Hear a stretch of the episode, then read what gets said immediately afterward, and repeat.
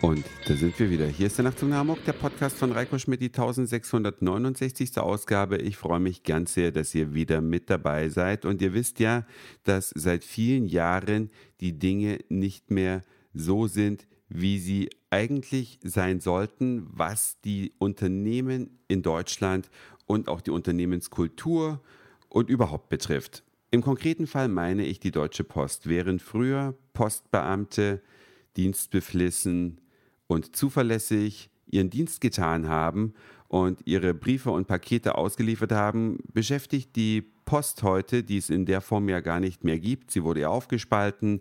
Ihr wisst das, dass die Bankensparte, dass die Fernmeldesparte und die Versandsparte getrennte Unternehmen sind schon seit vielen Jahren und dass die Post jetzt mehr und mehr auf Subunternehmer setzt und dass damit natürlich die Zuverlässigkeit unter anderem in meinem konkreten Fall extrem leidet. Davon habe ich euch bereits berichtet, aber jetzt kam nun heute die Regulierung des Schadens. Nochmal kurz zur Erinnerung, falls jemand die Nachtzug nach Hamburg Folge nicht gehört hat.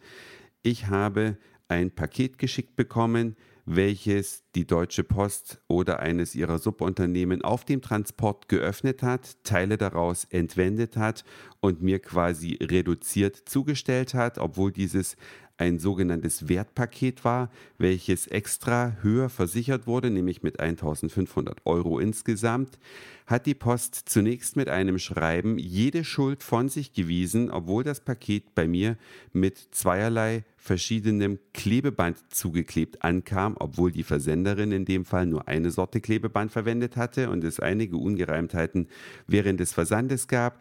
Die Post selber das Paket bei der Aufgabe in Kaiserslautern gewogen hat. Da hat es 3,5 Kilo gewogen. Als es in Hamburg ankam, hat es nur noch 2,7 Kilo gewogen. Das heißt also, das Paket hat eine Diät durchgemacht während des Transports mit DHL. Dennoch war die Post oder das Unternehmen DHL so dreist zu sagen, dass es sich um keinen Fehler ihrerseits handelt und dass deswegen auch nicht gehaftet werden kann. Und erst als wir mit dem Anwalt gedroht haben und drauf und dran waren, DHL zu verklagen für diese Dreistigkeit, hat sich DHL bewegt und hat eine schnelle Regulierung des Schadens versprochen und letztlich kam nun heute das Schreiben, dass sie den Schaden regulieren und ich kann ja das Schreiben mal schnell herholen, weil ich finde das Ding auch an sich schon wieder ein Hammer. DHL schreibt mir, sehr geehrter Herr Schmidt, den Sachverhalt mit der oben genannten Vorgangsnummer konnten wir für Sie klären. Unsere Recherche hat zu dem Ergebnis geführt, dass wir den Schaden regulieren werden. Da frage ich mich ja, warum Sie nicht gleich bei der ersten Recherche draufgekommen sind, dass Sie den Schaden zu regulieren haben, wenn Sie mich schon bestehlen während des Versandes. Aber diesmal wollten Sie den Schaden halt dann regulieren und Sie erstatten halt jetzt im konkreten Fall 50 Euro für einen Bademantel, der aus dem Paket entwendet wurde, der 149 Dollar gekostet hat. Fantastische Sache, wunderbar. Wie soll man eigentlich in so einem Fall vorgehen?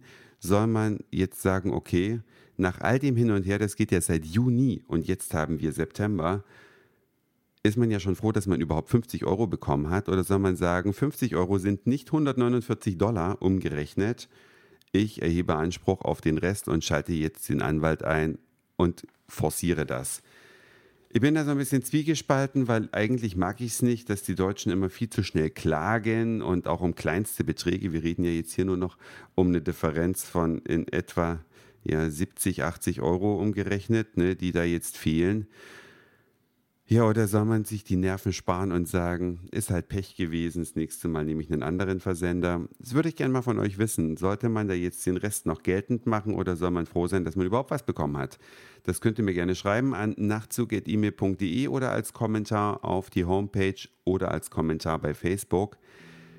Ja, das war's für heute. Dankeschön fürs Zuhören, für den Speicherplatz auf euren Geräten. Ich sag Moin Mahlzeit oder guten Abend, je nachdem, wann ihr mich hier gerade gehört habt. Und vielleicht hören wir uns schon morgen wieder. Euer Reiko.